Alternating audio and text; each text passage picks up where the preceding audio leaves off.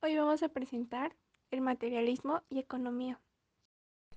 ¿Cómo impacta la parte económica?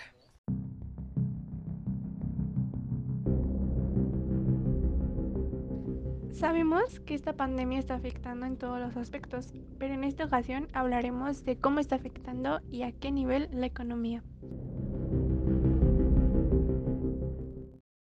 El impacto económico del COVID-19 muestra que el 93.2% de los centros de trabajo encuestados sufrieron las consecuencias por el impacto de la negligencia médica.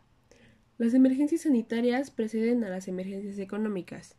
Debido a que las fuentes de ingreso ya no eran fijas y que los trabajadores tenían el pendiente de que en cualquier momento los podían correr, no tuvieron otra opción que si tenían hijos eran sacarlos de las escuelas privadas y meterlos en escuelas públicas para seguir dándoles una educación.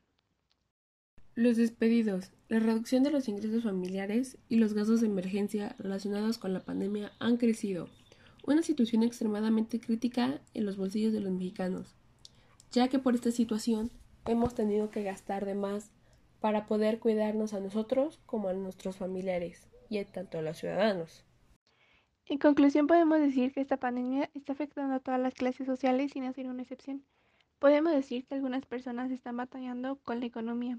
Y ahora la pregunta es, ¿saldremos de esta crisis económica lo antes posible?